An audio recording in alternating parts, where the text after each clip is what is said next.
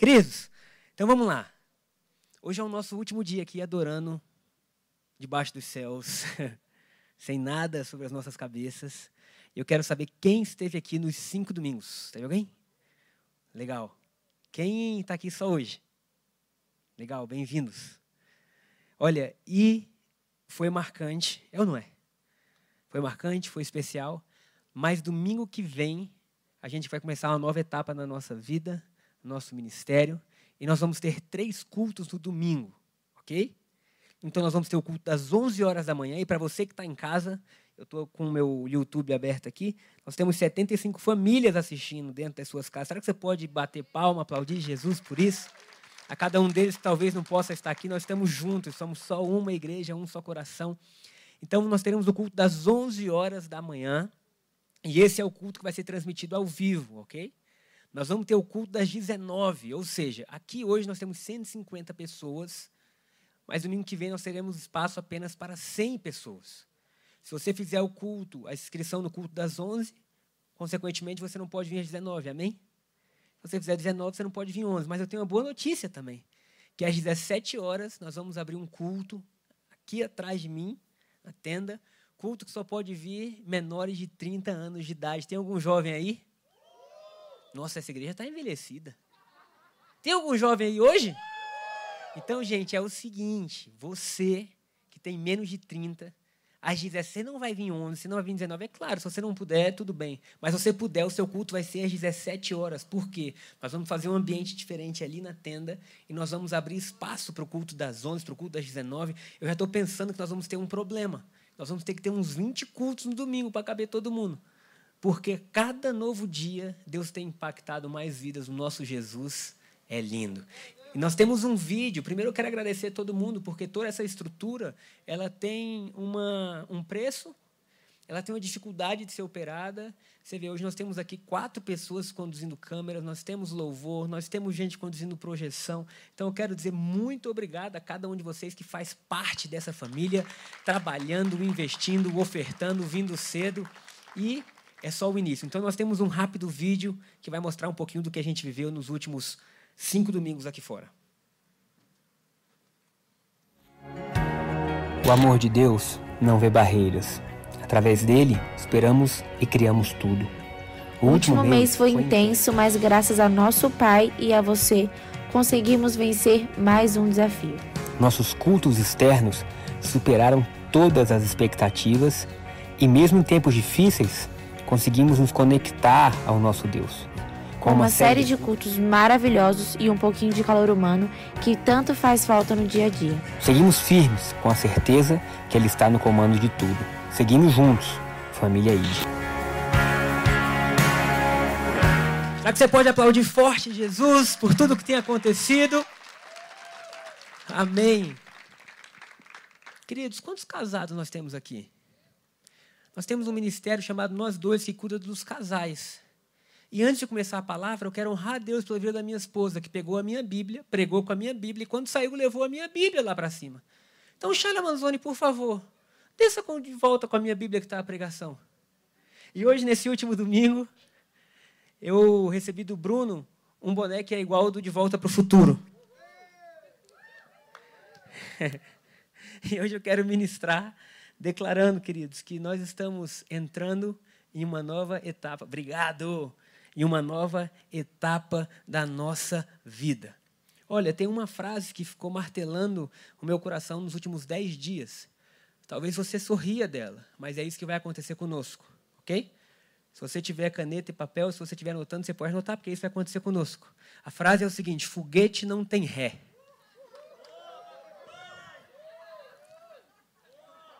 Queridos, não tem como voltar atrás naquilo que Deus começou. E eu quero que hoje seu coração seja tomado com uma ousadia tal que você vai viver todos os seus planos, seus sonhos, propósitos, sabe? Você foi feito por Deus para ser um foguete e o seu destino é pousar na lua. Não tem como dar ré, não tem como dizer volta, não tem como dizer retrocede. Então nós não estamos andando nem para o lado nem para trás, nós estamos caminhando em direção ao alvo que é Cristo Jesus e nós jamais vamos parar. Se você crê nisso, fala para você mesmo assim: olha, foguete não tem ré, já era. Nós vamos continuar caminhando. E nós vimos tudo que Jesus conquistou na cruz e a importância de nós voltarmos a dois mil anos atrás, voltarmos no tempo para termos o nosso futuro mudado, para termos a nossa visão ampliada, para termos a nossa vida mudada. E essa semana inteira eu passei estudando João capítulo 1. João capítulo 1. Se você, você tiver a Bíblia ou no seu celular ou a Bíblia impressa, você quiser abrir lá comigo, nós vamos hoje viver uma história de amor com o nosso Deus, uma história poderosíssima. Ok? João capítulo 1, versículo 1. E a primeira, a primeira coisa que eu quero falar hoje, nós vamos passar por quatro pontos ou quatro passos, mas o primeiro deles, eu quero dizer que João capítulo 1, versículo 1, começa anunciando o fim de uma era. E hoje eu estou aqui para declarar que há uma era se finalizando na sua vida e há um novo dia raiando. A nossa vida é feita de ciclos, de etapas, de coisas que vêm e que passam, e o nosso Deus é um Deus que renova todas as coisas. E quando Jesus aparece em João 1, versículo 1, ele está dizendo: Olha, há uma era finalizando e há um novo dia raiando. Eu não sei quais são as coisas que você quer que acabem, que se encerrem na sua vida. Eu não sei quais são os ciclos destrutivos, de escuridão, de trevas que você podia viver, mas hoje Está começando uma nova era, um novo dia. Diz assim: No princípio era o Verbo, e o Verbo estava com Deus, e o Verbo era Deus. Ele estava no princípio com Deus, e todas as coisas foram feitas por Ele. E sem Ele, nada do que foi feito se fez. O chão que você pisa, o céu que você vê, o vento que passa por você, o ar que você respira, tudo foi feito por Ele. Agora preste atenção: nele estava a vida e a vida era a luz dos homens. A luz resplandece nas trevas. Quem pode dizer amém? E as trevas não podem prevalecer. A luz prevalece sobre as trevas e as trevas não podem prevalecer. Sabe, o nascimento de Jesus, João é o único discípulo de Jesus que se auto-intitula como discípulo amado.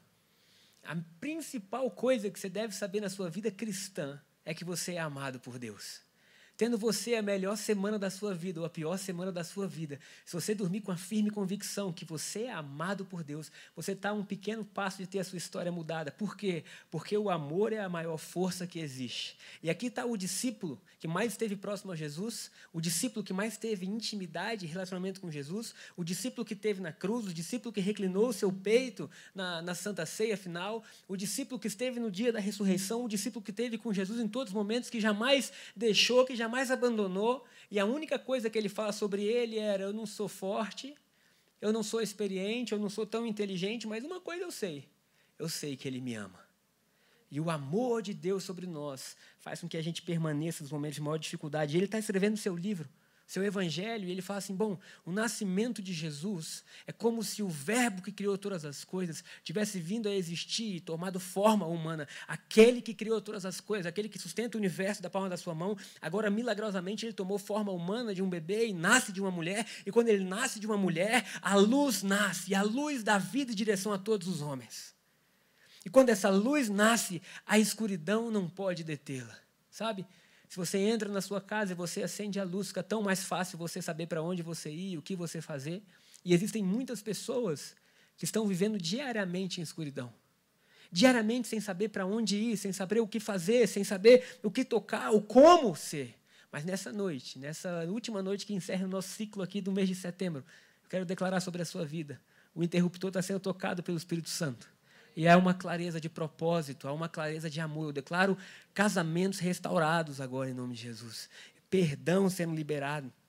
E João fala isso, sabe? As trevas não podem prevalecer contra a luz. E ele começa dizendo: agora o povo que veio para ser alvo desse amor não conheceu esse amor. Vamos para o versículo 9. E ele fala assim: ali estava a luz verdadeira que ilumina a todo homem que vem ao mundo. Ele estava no mundo e o mundo foi feito por ele. No entanto, esse mundo não o conheceu. Veio para o que era seu e os seus não o receberam. Agora preste atenção, porque esse versículo fala sobre mim e sobre você. Mas a todos quanto o receberam, deu-lhes o poder de serem feitos filhos de Deus aos que creem no seu nome, não aqueles que têm um passado sem falhas, não aqueles que não se encontram ainda vivendo em total perfeição, não aqueles que não têm dúvidas, mas aqueles que creem no seu nome. O que significa crer no nome de Jesus? Significa você dizer que você é insuficiente para herdar a salvação e que não há justiça própria em você. Significa você dizer: Deus, eu creio que o meu acesso a ti vem somente pelo sangue de Jesus. É somente a voz dele que me faz andar sobre as águas. Então, mas a todos quanto receberam deles o poder de serem feitos filhos de Deus, aos que creem no seu nome, preste atenção agora, os quais não nasceram do sangue, nem da vontade da carne, nem do homem, mas de Deus. A minha outra Bíblia diz assim: os quais não têm uma natureza humana, mas possuem uma natureza divina. Quem pode dizer amém? E o segundo ponto que eu quero falar para vocês hoje, nessa noite, é que João nos assegura que todo aquele que crê em Cristo Jesus tem uma nova natureza. E quando ele fala que essa natureza não veio dos nossos pais, ele está dizendo: essa nova natureza, ela não pode ser produzida. Essa nova natureza, ela não pode ser herdada, sabe? Eu, como filho de meu pai e da minha mãe, eu herdei habilidades, seja habilidades no esporte, seja habilidades de comunicação, seja é, traços físicos, características físicas. Mas o que João está falando aqui é tão profundo. Ele está falando para aqueles que creem em Cristo Jesus. Agora, eles deixam de ser apenas uma natureza humana, uma natureza limitada, uma natureza, sabe, que possui algumas sorte de defeito e eles passam a ser o quê? Uma natureza divina. Logo, a maior verdade sobre a sua vida é que você é uma extensão de Deus sobre a terra. Aleluia. É que você é imagem e semelhança do Criador. Aí você pergunta, mas por quê? Porque a todos quanto creram no seu nome, Ele fez com que você nascesse dele. E aquilo que você nasce de, você tem a mesma forma. Ah, Jesus. Meu Deus do céu, você tem ideia do poder que há sobre a sua vida? Você tem ideia que não há, não há nada na terra, no céu ou debaixo do céu que possa parar você simplesmente porque dentro da sua veia corre um DNA divino? Dentro das suas veias, se você prestar atenção e valorizar, existe um DNA que ele está mais, que ele pende mais para as coisas boas que para as coisas ruins. Dentro das suas veias há algo que grita por transformação, por mudança. Então você tem uma nova natureza. Uma natureza que não está presa a nada que está nesse mundo. Ah, meu irmão, você tem ideia? Existe. Não vou falar disso, não. Mas o futuro de todos nós, nós sabemos qual é aqui na Terra. É o dia onde nós não vamos mais estar aqui. Mas nesse dia, a Bíblia fala que o corpo mortal ele se dissolve, ele perece. Mas a nossa natureza divina, ela vai de glória em glória, se encontra com Deus e reina também com Deus. O que João está dizendo é aquilo que era impossível, aquilo que não pôde nos ser dado, aquilo que a gente jamais imaginou apalpar, foi nos dado agora por nascimento. É isso que Jesus está falando com Nicodemos em João 3, se você continuar lendo. Nicodemos é um mestre da lei, queridos. Ele é fariseu dos fariseus, a gente não tem nem ideia do que é isso. Ele entendia tudo. E ele vai de noite falar com Jesus e ele fala assim: Mestre, a gente está vendo tudo que você está fazendo. A gente está sentindo. Quantos sentiram uma atmosfera celestial hoje no louvor? Eu não sei, eu estava ali em cima. O meu pai até brincou: você vai dar uma pirueta lá embaixo. Porque eu subi na cadeira e eu gritava assim: Vamos! Vamos! Gente, há uma atmosfera dos céus conspirando a nosso favor. E aí Nicodemos vai até Jesus e fala assim: olha, o que, que nós precisamos fazer para ser? Como que você faz isso? Jesus fala assim: olha, ninguém pode entrar no reino de Deus se não nascer de novo.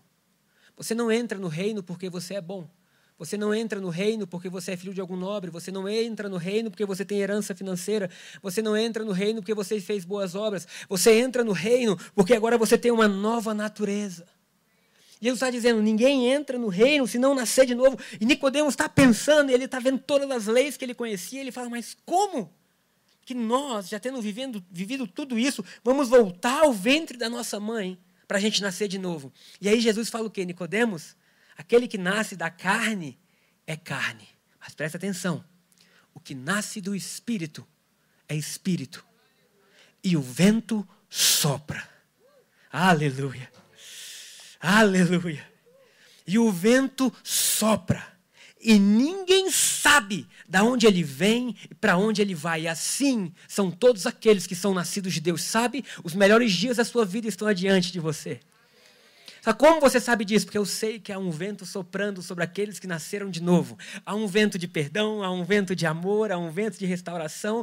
E aí, voltando a João 1, Jesus, perdão, João está escrevendo sobre Jesus, dizendo: aqueles que nasceram de Deus, eles têm uma natureza diferente.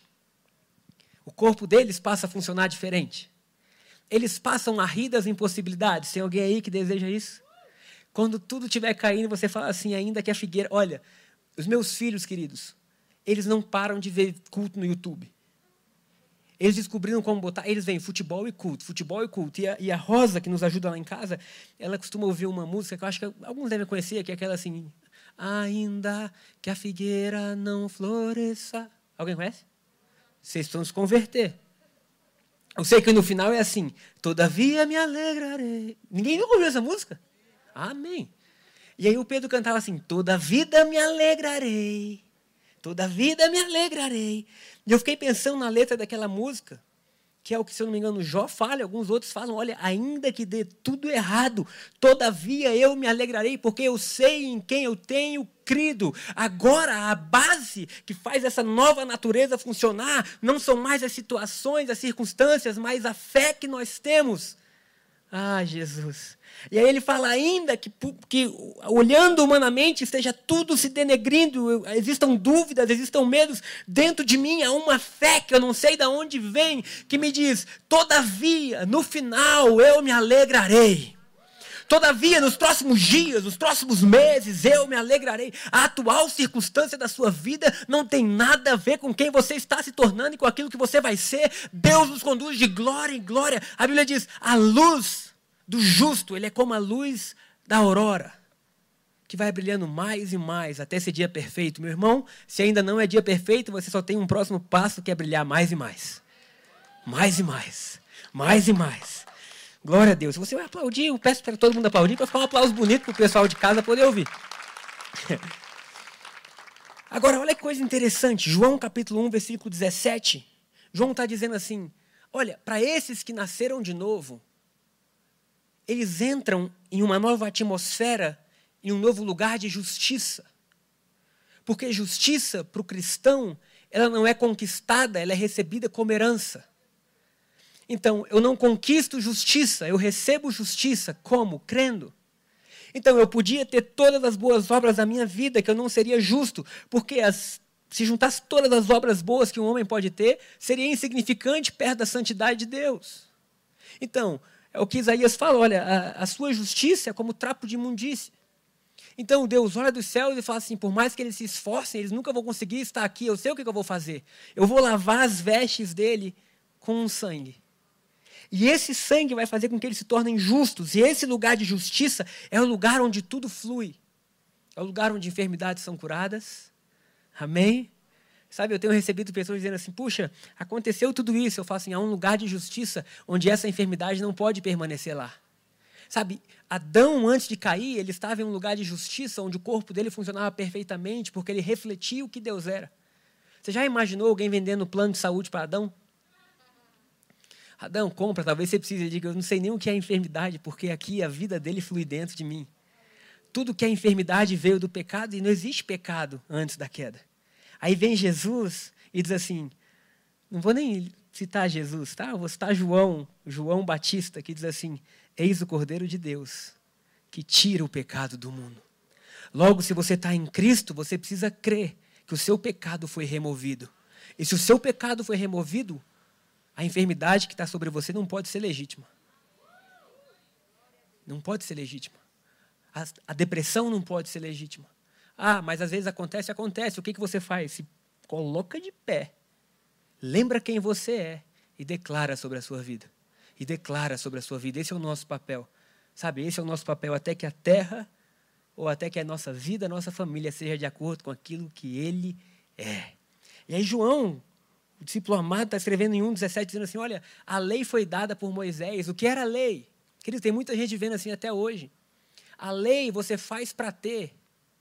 Você só recebe o que você merece. A lei, se você age mal, você recebe maldição.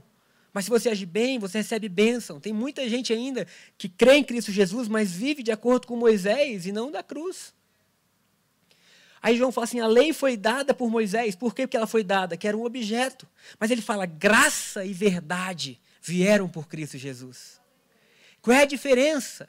Que a lei te dá aquilo que você merecia. E provavelmente você nunca merecia estar num lugar como esse, tendo comunhão com Deus. Mas a lei te dá o que você merece. A graça significa favor e merecido. Isso quer dizer que você vai ter coisas que você jamais imaginou ser possíveis. Porque enquanto a lei examina você, na graça, quem é examinado é Jesus. E quando ele é examinado, a abundância flui. É por isso que ele diz: Eu vim para que vocês tenham vida e vida em abundância. Olha a sua vida hoje. Quando você chegar em casa, olha a sua vida hoje. E enumera tudo aquilo que não é abundante e declara a transformação. Se as suas finanças não são abundantes, declara a transformação. Sabe, se o seu casamento não está abundante, declara a transformação. Por quê? Porque agora nós não estamos debaixo da lei. Queridos, eu encontrei um rapaz há um tempo atrás, ele estava há 20 anos sofrendo. E ele diz assim: Eu preciso pagar isso. Eu sei que eu estou sofrendo porque eu cometia 20 anos atrás um erro e até hoje eu pago por esse pecado. E eu falei assim: Você precisa conhecer Jesus. Ele falou: Eu já conheço. Eu falei: Não, você não conhece. Porque se você conhece Jesus, você sabe que para você aceitar Jesus, você precisa abrir mão dos seus erros e você saber que o erro que você cometeu foi pago por ele na cruz, para que agora você tenha aquilo que ele merece. Quando nós, como igreja, passarmos a viver como Jesus vive, a gente vai parar de julgar nossos irmãos. Talvez eu tenha subido aqui de boné e você tenha se escandalizado porque você é religioso demais. Porque você acha que o código de roupa que eu visto me aproxima de Deus. Gente, isso é bobeira. Na nova aliança, Deus fala de coração para coração. Deus vai lá e fala assim: filho, eu vou de coração para coração. Eu quero um relacionamento. E aí João está dizendo para todos aqueles agora que têm essa nova natureza, eles podem viver coisas que eles não mereciam. Eles podem crer e declarar isso. Gente do céu, a minha vida hoje é muito boa. Eu decidi que ela é muito boa. Assim, não tem dificuldades, tem um monte, mas ela é muito boa. Mas ela ainda está melhorando, vocês acreditam? Daqui a dois anos ela vai continuar melhorando, ela vai continuar melhorando. Sabe por quê? Porque onde Jesus está, as coisas têm que melhorar. Elas têm que melhorar. Queridos, pensa comigo, pelo amor de Deus. A gente está debaixo de um céu, ou você que está na sua casa, que a gente não é esmagado. Dizem que os planetas eles estão a, a, milhares de quilômetros por hora, alguns dizem milhões de quilômetros por hora, e tudo isso é sustentado pela mão dele. Será que ele não é capaz de sustentar a sua vida até o último dia? Até o jeito de morrer eu já escolhi. Falei, Jesus, se o Senhor me deu a graça, eu posso escolher, eu quero morrer dormindo na minha cama. Despedir da minha família e falar assim: olha, essa noite vai ser gloriosa. Amém, filhões? E dormindo eu vou para o céu. Amém? A minha mãe falava isso a vida inteira: eu vou morrer dormindo. E assim foi. Eu vou herdar essa, essa unção dela, mas não cedo. Amém, mamãe? Fique tranquila. Com noventinha. Amém? Então, João está dizendo assim: olha, a graça foi liberada. Pelo amor de Deus, recebe. Recebe. Para de viver como um mendigo no palácio. Para de viver preso a finanças, olhando a sua conta bancária o tempo inteiro.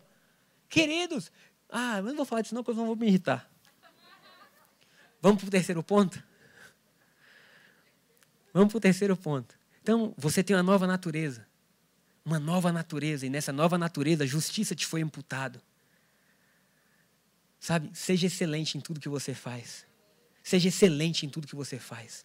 Se você corta cabelo, corte cabelo com excelência. Se você vende negócios, venda com excelência. Se você conserta carros, conserte com excelência. Sabe, se você é um atleta, faça isso com excelência. Por quê? Porque agora a pessoa mais excelente do mundo vive em você. E as demais pessoas só podem vê-lo exatamente através do que você demonstra. Então João está dizendo assim: nós não estamos mais recebendo o que merecíamos, nós temos uma plataforma de graça. E o terceiro ponto é que João Batista, que estava batizando, tinha alguns discípulos. Isso está lá no, no versículo 38, tá? Ele fala: olha, João Batista está dizendo: esse é o Cordeiro de Deus que tira o pecado do mundo. Queridos, tem ideia que isso é só um capítulo da Bíblia? Olha o tanto de riqueza. Olha que eu pulei algumas partes, o tanto de riqueza para a gente só em João capítulo 1. E João Batista fala assim: esse é o Cordeiro de Deus que tira o pecado do mundo. Vamos lá, João capítulo 1, versículo 22. Perdão, pode ser o 23. Não, não, não, pode ser o 38. Eu vou do 37, só para não, não, finalizar. E os dois discípulos ouviram-no dizer isso, o quê? Que ele era o Cordeiro de Deus, e seguiram a Jesus. E Jesus, voltando-se e vendo que eles o seguiam, disse-lhes: O que, que vocês estão buscando? E eles disseram: Rabi, que, que traduzindo quer dizer mestre, aonde você mora. Queridos, esse versículo chocou a minha vida durante um tempo. Porque aqueles homens viram Jesus, eles viram os milagres de Jesus, e Jesus falou assim: O que, que vocês estão buscando? O que, que vocês estão buscando? Se eu perguntasse para cada um hoje, vocês vão receber no WhatsApp de vocês, o que, que vocês querem vir na igreja?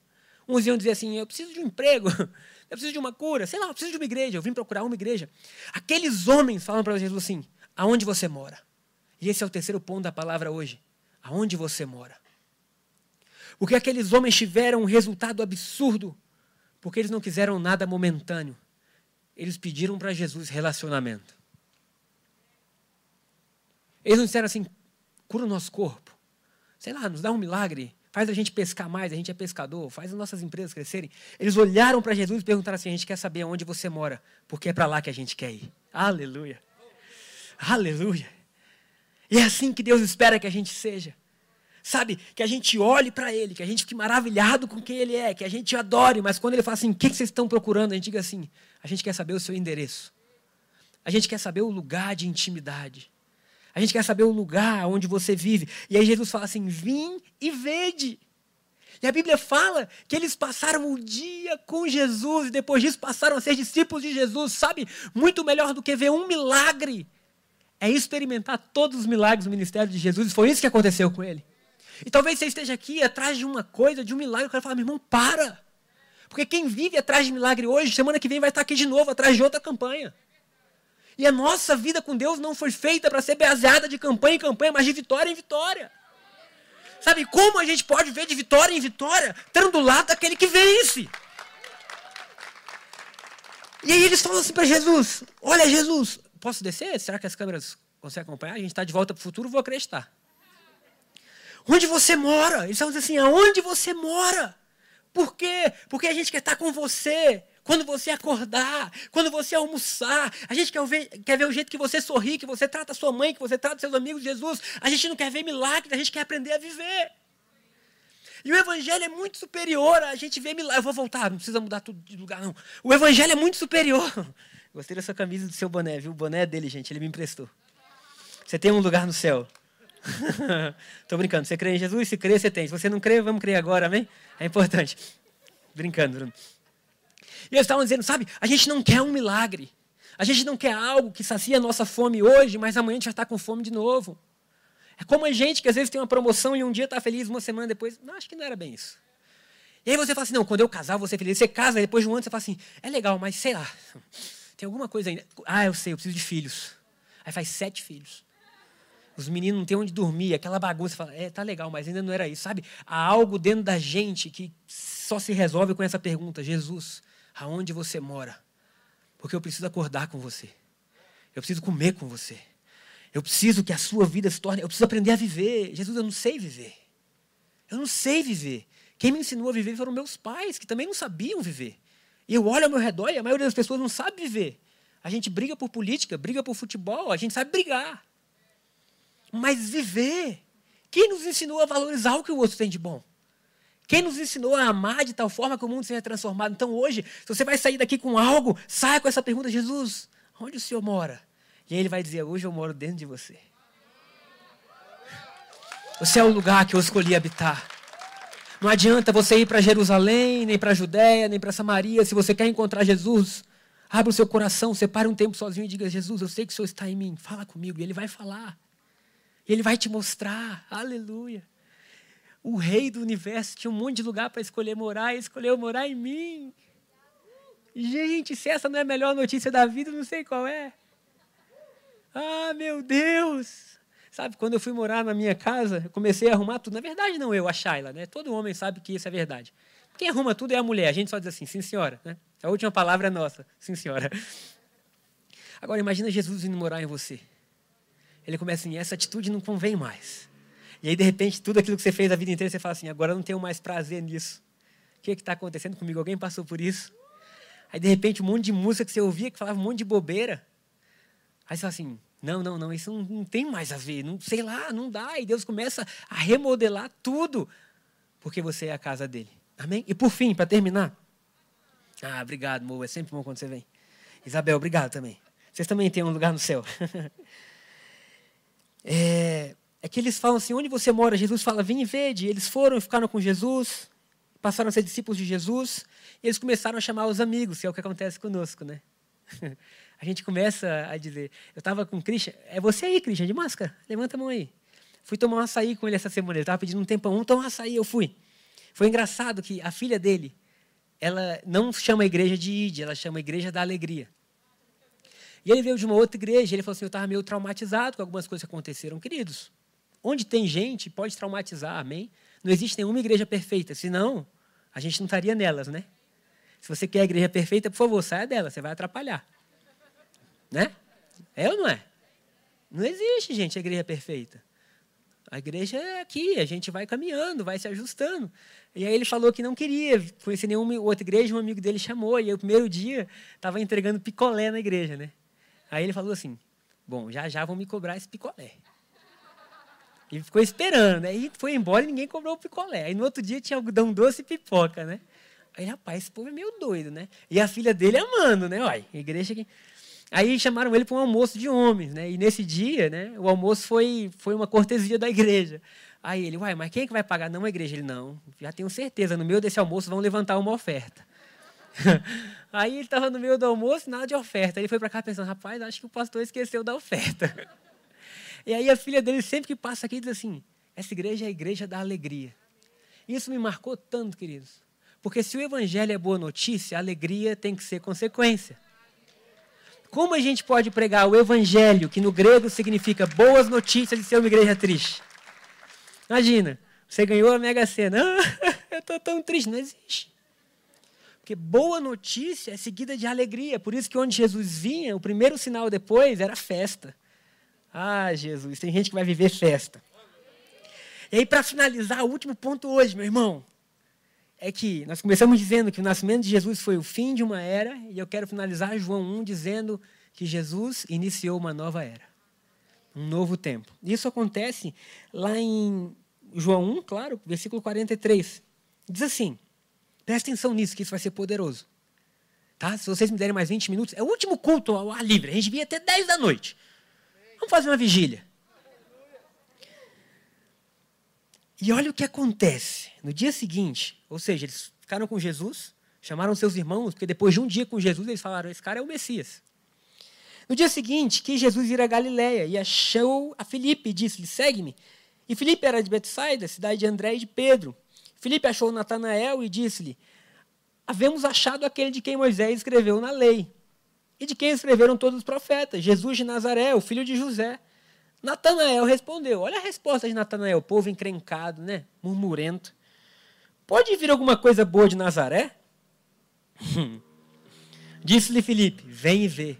Porque o evangelho não é vem e ouve, não é, é vem e vive. Vem e experimenta. E a igreja não muda a vida, gente.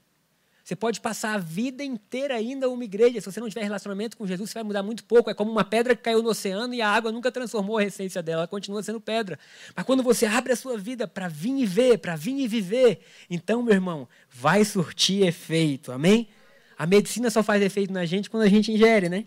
Quantos são dispostos a ingerir tudo que Jesus tem para nós? Jesus viu Natanael, depois dessa falta de delicadeza de Danael, e diz assim: Jesus viu Natanael vir ter com ele e disse a ele: Eis aqui um verdadeiro israelita, em quem não há maldade. Disse-lhe Natanael: De onde me conheces tu? Jesus respondeu e disse-lhe: Antes que Felipe te chamasse, eu te vi debaixo da figueira. Natanael respondeu e disse-lhe: Rabi, tu és o filho de Deus, tu és o rei de Israel. Espera aí um pouco, depois a gente continua lendo. Vocês não ficam chocados do que, que significa isso? Porque imagina que Jesus fala assim: Eu te vi debaixo da figueira. E Natanael fala assim: É, você realmente é o Messias, é o Filho de Deus. E eu comecei a estudar o que significava isso. O que significava Jesus ter dito para Natanael: Eu te vi debaixo da figueira. E de repente ele mudar toda a concepção que ele tinha a respeito de Jesus. E quase 90% dos teólogos e dos estudos bíblicos relatam que Natanael era da mesma idade de Jesus. Isso quer dizer que quando Jesus nasceu, todos os bebês estavam sendo mortos. Estão aí? E a mãe de Natanael escondeu ele debaixo da figueira. Logo, quando vinha o censo, ela escondia ele debaixo da figueira e botava as folhas em cima. e aí Jesus fala para ele assim: Eu te vi quando ninguém te viu. Meu Deus. E aí, Natanael, a história fala que esse era um segredo que só Natanael e a mãe dele sabiam. Que eles nunca tinham contado para ninguém. E aí vem Jesus e fala assim: Eu conheço o teu passado, eu sei quem você é e não há nenhum dia da sua vida que me esteja oculto. Deixa eu falar para você, talvez você esteja aqui e você não conheça ninguém, ninguém conheça você, mas Jesus conhece. E aí Jesus fala para Natanael assim: Eu não vou ler, mas é o que está escrito, tá bom? Porque eu falei que você que eu te vi debaixo da figueira, você creu? Presta atenção, Natanael, porque a partir de hoje você vai ver os céus abertos e os anjos subindo e descendo. Os anjos subindo e descendo significava que Natanael ia ter o Wi-Fi do céu. Anjos subindo e descendo quer dizer que Natanael ia saber o mover celestial, ele ia entender e ele ia ver o que Deus estava fazendo e como ele devia se portar. Olha que coisa linda, gente. E aí Jesus está dizendo: não creia porque eu sei quem você é. Creia porque a partir de hoje você vai ver os céus abertos e os anjos subindo e descendo. Queridos, quando a gente tem ideia do final, a gente vive um momento totalmente diferente. Esses dias a Ângela mandou a mensagem de um livro, que eu não vou citar o livro, porque eu não li o livro, mas ela falou que o livro é fantástico. Se eu não me engano, de uma neta que lia o diário da avó. E ela lendo o diário da avó, dizia: tudo que eu queria era que minha avó fosse nova, para que eu pudesse dizer na juventude dela que a vida dela deu certo. E quando ela falou isso, eu lembrei de um caderno azul que eu tenho, onde eu anotava todas as minhas dúvidas, todos os meus receios. Com 19 anos de idade, eu queria ser jogador de futebol, nunca fui tão bom assim eu queria ser. Eu estava estudando direito e essa dúvida se prolongou por uns quase dois anos, três anos na minha vida. E eu viajava, eu voltava. Alguém vivenciou isso comigo? Algumas pessoas da igreja aqui antigamente, né? Eu viajava, eu voltava, eu viajava, eu voltava. O meu caderno recolhia as minhas lágrimas. Eu dizia assim: eu não sei o que vai ser da minha vida. Eu não sei para onde Deus vai me levar. Mas no final de tudo, eu dizia assim: faço meu coração descansar em Deus, porque sei que Ele escreveu todos os dias da minha vida. Hoje, dez anos depois, lendo aquilo que eu escrevia, eu posso dizer, Gabriel, calma, porque a sua vida deu certo. Você está casado com uma mulher que te ama, amém, Jesus? Cuida dela para mim, Senhor. Você tem dois filhos legais, você está ajudando uma igreja a se desenvolver, Gabriel, a sua vida está dando certo. E o que Deus está falando para cada um de nós hoje é: calma, porque o nascimento de Jesus no nosso coração não é apenas o fim de uma era, é o início de uma era onde os céus estão abertos. E onde nós podemos receber de Deus o direcionamento, porque os anjos estão subindo e os anjos estão descendo. Eu vim do futuro e eu quero te dizer: a sua vida deu certo. Você tem um Deus que te ama, você tem uma bela casa, você tem fogo no seu coração, você tem pessoas que você ama próximo a você, independentemente de tudo que você esteja construindo, das dúvidas que você tem hoje, eu quero te dizer, no final, meu irmão, vai dar tudo certo. E eu quero falar um pouco. Hoje vai ser só assim um lampejo do que vai acontecer nas nossas vidas, ok? Qual câmera que eu olho para quem está online? Para essa aqui ou para essa aqui? E agora, eu não sei, eu vou olhar para essa. Pode ser para essa? Para todo mundo que está online também, esse é um momento muito importante para a nossa igreja. Porque Deus está nos levando ao futuro. E nós vamos viver coisas maravilhosas. Bom, a nossa igreja começou há mais ou menos 20 anos atrás. Há mais ou menos não, esse ano completou 20 anos, na 215 Norte, onde eu, a minha irmã e o meu irmão eram os únicos jovens que tinham na igreja. E eu lembro das vezes de conversar e dizer assim, puxa, não tem ninguém da nossa idade. E diziam que a gente amadureceu muito cedo, que a gente só saía com gente mais velha. E na, naquela época eu achava que os velhos eram aqueles que tinham a minha idade hoje. Como a vida é injusta. E eu dizia, não, os caras têm 30 anos, 32, está louco. Tem nada a ver. E aí, tudo bem que a gente tinha 13, 14. E a minha função na igreja era carimbar envelope e cuidar dos filhos abençoados dos irmãos da igreja. Era tudo que eu fazia. Eu e a minha irmã. Enfim, a gente ia se ajudando. E a igreja foi crescendo, a gente saiu da Monjolo, né? Que era no final da Asa Norte, e, enfim, era a igreja começou no solo, depois foi para o subsolo, e a gente passava por um momento de angústia, porque a igreja era muito vazia. Os nossos os maiores cantores do mundo passaram na igreja naquele tempo, porque era som de CD. Então a gente podia escolher quem ia cantar naquele domingo na igreja. E ah, eu tinha outra função, eu ficava na transparência também. E eu sempre viajava na adoração. E a transparência, se você um dia mexeu nisso, você nunca mais vai mexer, você sabe que era o contrário. Você baixa, ela sobe. Você sobe, ela baixa. Eu parecia um DJ. Eu nunca conseguia me ajeitar muito bem naquilo. E tinha mais ou menos 10 pessoas na igreja. Lá estávamos nós. Né? A gente tinha uma marcha. Eu não vou marchar aqui porque pode escandalizar alguns, mas era uma marcha. E a gente ficava, vamos ficar todo mundo em pé e marchava esquerda, direita, esquerda, direita. Coisa linda. E como era no subsolo, a gente ouvia os passos de quem estava chegando na igreja. E o nosso, nosso objetivo era que a igreja crescesse. E a gente não queria ficar com 12 pessoas, 15 para sempre. E sempre que a gente ouvia os passos, a igreja inteira virava para ver se era alguém novo, mas era sempre uma ilusão, porque era alguém que tinha ido ao banheiro e o banheiro era em cima, ela estava só retornando. Então foi um tempo de um pouco de dificuldade na nossa vida. Mas Deus foi trazendo um, um a gente saiu do final da Asa Norte da 215. Alguém teve na 215? Ah, Isabel, vocês são relíquias dessa igreja. Quando a gente tiver um museu, a foto de vocês vai estar lá. Tipo assim, elas estiveram na 215 Norte. Provavelmente vocês eram uma das irmãs que não param quieto no culto, subia e descia o tempo todo. Ah! E a gente saiu, a gente foi para 716. A pastora Anes achou um lugar, a gente foi, aquele lugar foi crescendo. E depois a gente reformou o lugar inteiro. E eu vou resumir uma longa história e uma curta história. Em 2018 a gente veio para cá. E a gente nunca planejou esse lugar. Isso era um galpão velho. E um dia eu e o Prado, não sei, alguns conhecem ele, a gente veio aqui de manhã e eu falei assim: eu vejo aqui uma igreja. E eu ia ajudar o meu pai que está passando ali no meio, atrapalhando o culto. ele vai querer falar, ele já vem rindo. Apóstolo, é o último culto lá livre. e aí começou aqui de manhã e lá à noite. E a gente está assim, meu Deus, como isso vai ser? Como isso vai ser? A gente começou com culto às 10 da manhã. E, mas deixa eu falar primeiro algo para vocês. De verdade. Teve um momento que a gente achou que a igreja ia acabar. Teve um momento da nossa vida, quando a gente saiu do legalismo a gente entendeu a graça. E quando a gente falou assim: olha, nós contribuímos por alegria, nós não fazemos mais por obrigação. Você não é de ninguém ninguém é seu, nós somos de Cristo. Porque antigamente a gente achava que por discipular alguém, aquela pessoa era nossa. A pessoa ia comprar um carro e dizer: não é hora de comprar carro. Aí você vai casar. Não é com essa pessoa que você vai casar. E se você crê em Deus, eu sou voz de Deus na sua vida. Meu Deus, era uma loucura, irmãos. Mas a gente só viveu isso por 18 anos. E de repente a gente chegou e falou: Cara, não é isso que Deus tem na nova aliança. Na nova aliança as pessoas escutam a voz de Deus e seguem a Deus. Os pastores são mordomos, nós somos juntos, sabe? É claro que existe o bom conselho, isso nunca vai deixar de existir, mas sabe, Deus é o Senhor dessas vidas, são ovelhas de Cristo, e tudo começou a mudar. E a gente falou assim: nossa, agora a igreja vai bombar. E a igreja esvaziou, irmãos. E as receitas caíram. E eu lembro, eu falei com meu pai isso um dia desse, onde é que está meu pai? Está ali. Eu lembro que quando eu ia fazer a contabilidade da igreja, né? Eu pegava o que tinha entrado e eu falei, amém. Sobrevivemos mais um domingo. Eu anotava a data e entregava para ele. Glória a Deus, hoje eu já saí dessa função também. Aleluia, Senhor. E aí nós viemos para cá, queridos, e quando a gente veio para cá, o que acontece com a gente não tem nada a ver com a gente. Não é porque tem telão de LED, não é porque. Não. É porque nós entendemos quem Jesus é. E nós temos alegria em dizer para todos quem nós descobrimos que Ele é.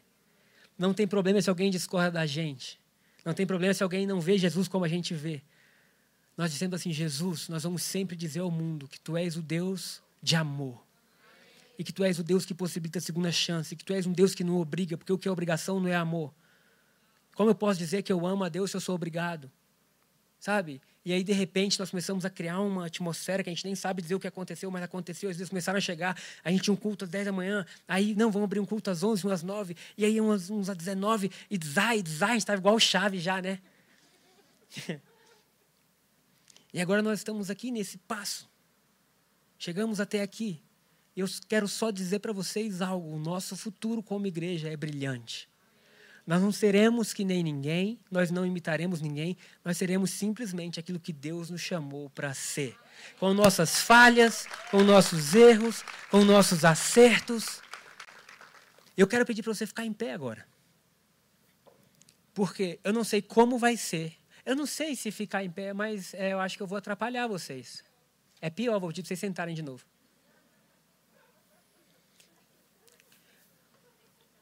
Mas sempre uma igreja de amor. Com todos os erros, com todos os acertos, sempre uma igreja de amor.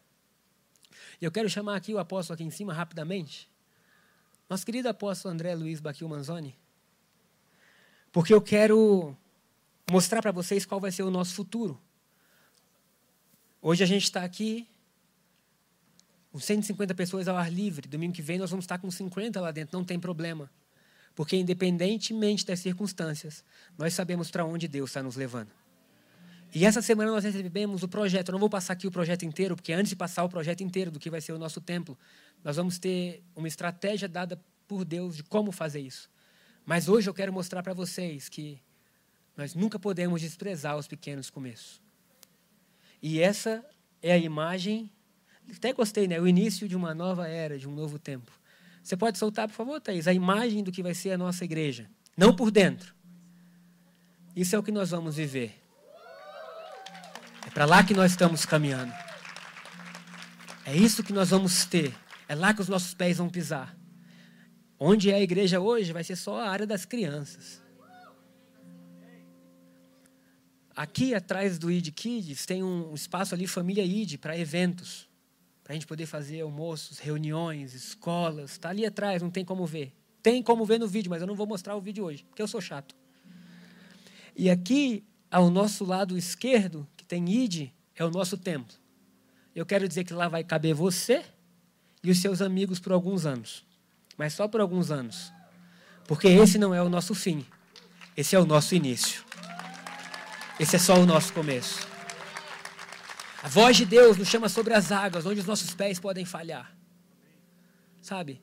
Vão caber 540 pessoas lá dentro que a gente pediu rota de escape, lugar para cadeirante, pediu tudo. Podia 620, a gente falou, não, vamos 540, mas vamos fazer bem feito.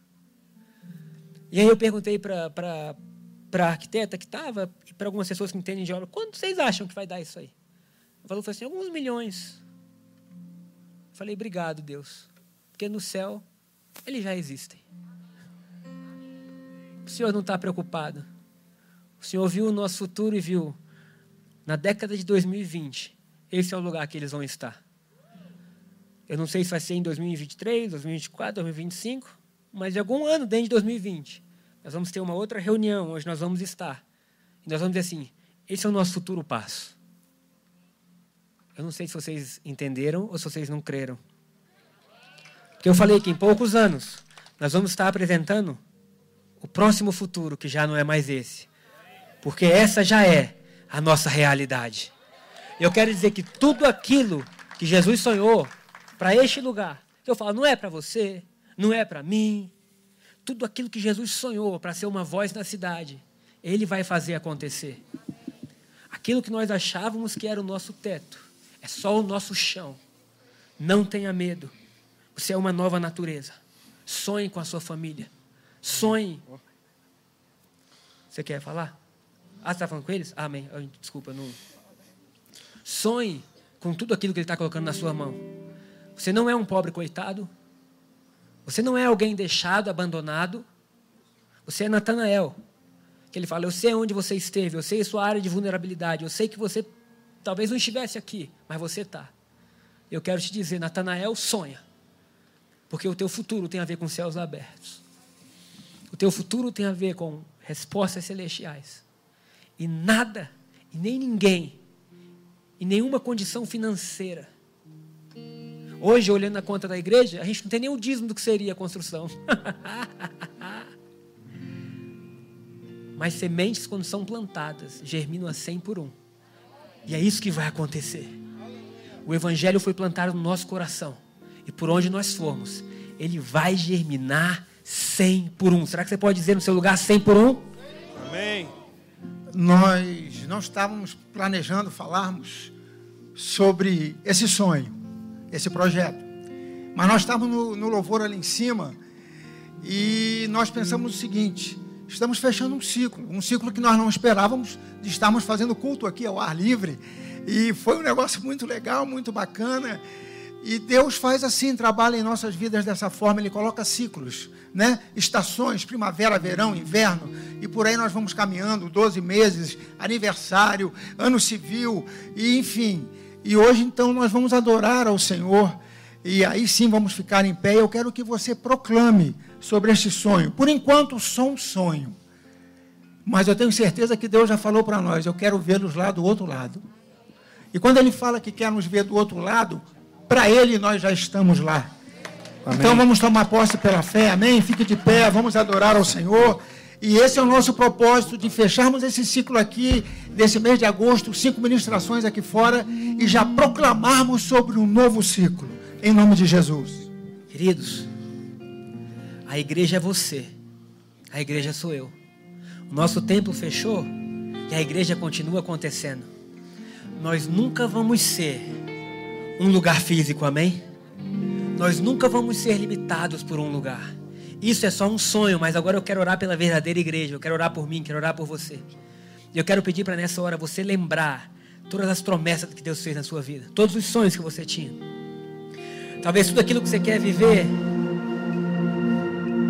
talvez tudo aquilo que você quer viver, mas você ainda não sabe como. Eu quero dizer, já é. nosso Deus já é. Como o apóstolo falou, quando ele te manda para o outro lado, ele já te viu lá. Nosso Deus é aquele que começa o início já tendo visto o fim, já tendo preparado tudo. Todos os seus dias foram determinados. Tudo aquilo que você vai fazer foi escrito. Você fala assim: o que eu posso fazer então para viver aquilo que Deus deu para mim? Se rende, meu irmão. Se rende, meu irmão. A sua vitória está na outra zona do medo, está do outro lado do medo. Eles vão cantar, sua voz me chama sobre as águas. E eu quero que agora você feche seus olhos, sabe? Esquece quem está do seu lado. Pergunte a Deus assim: Jesus, ah, Senhor, o que, que o Senhor quer de mim? Ele vai dizer assim: Eu quero te amar. Vai dizer: Senhor, o que, que o Senhor quer construir? Ele vai dizer: Vamos construir juntos. Ele vai te perguntar quais são os seus planos. Entra neste lugar onde os seus pés e adore a Deus. Sem falhar.